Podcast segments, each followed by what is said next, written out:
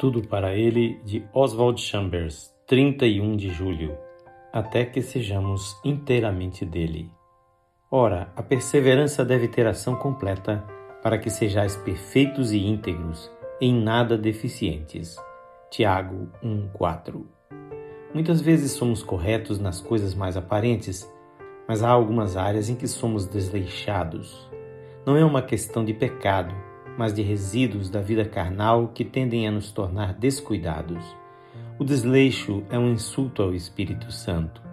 Não deveríamos ser desleixados em nada, nem no comer, nem no beber, nem na maneira de cultuarmos a Deus. O nosso relacionamento com Deus deve ser correto, bem como a maneira de expressarmos este relacionamento ao mundo que nos cerca. Deus não deixa escapar nada, ele analisa cada pormenor de nossa vida.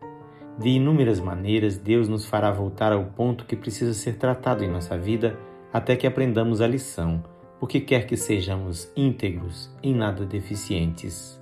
Pode ser um problema de impulsividade, mas Deus, com a mais persistente paciência, muitas vezes tem nos feito voltar a encará-lo. Ou o problema pode ser uma tendência para se entregar a devaneios, ou individualismo e independência dos outros. E Deus está tentando fazer-nos reconhecer aquele pormenor que não está totalmente certo.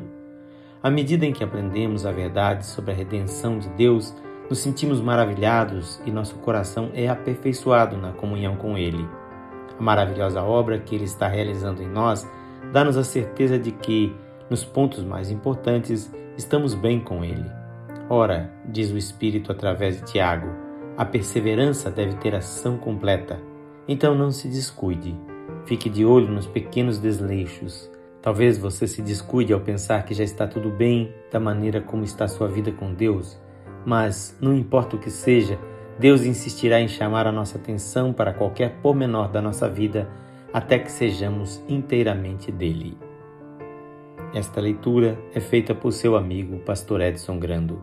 Que o Senhor Jesus abençoe o seu coração e lhe faça ver cada detalhe que ainda precisa ser transformado em sua vida.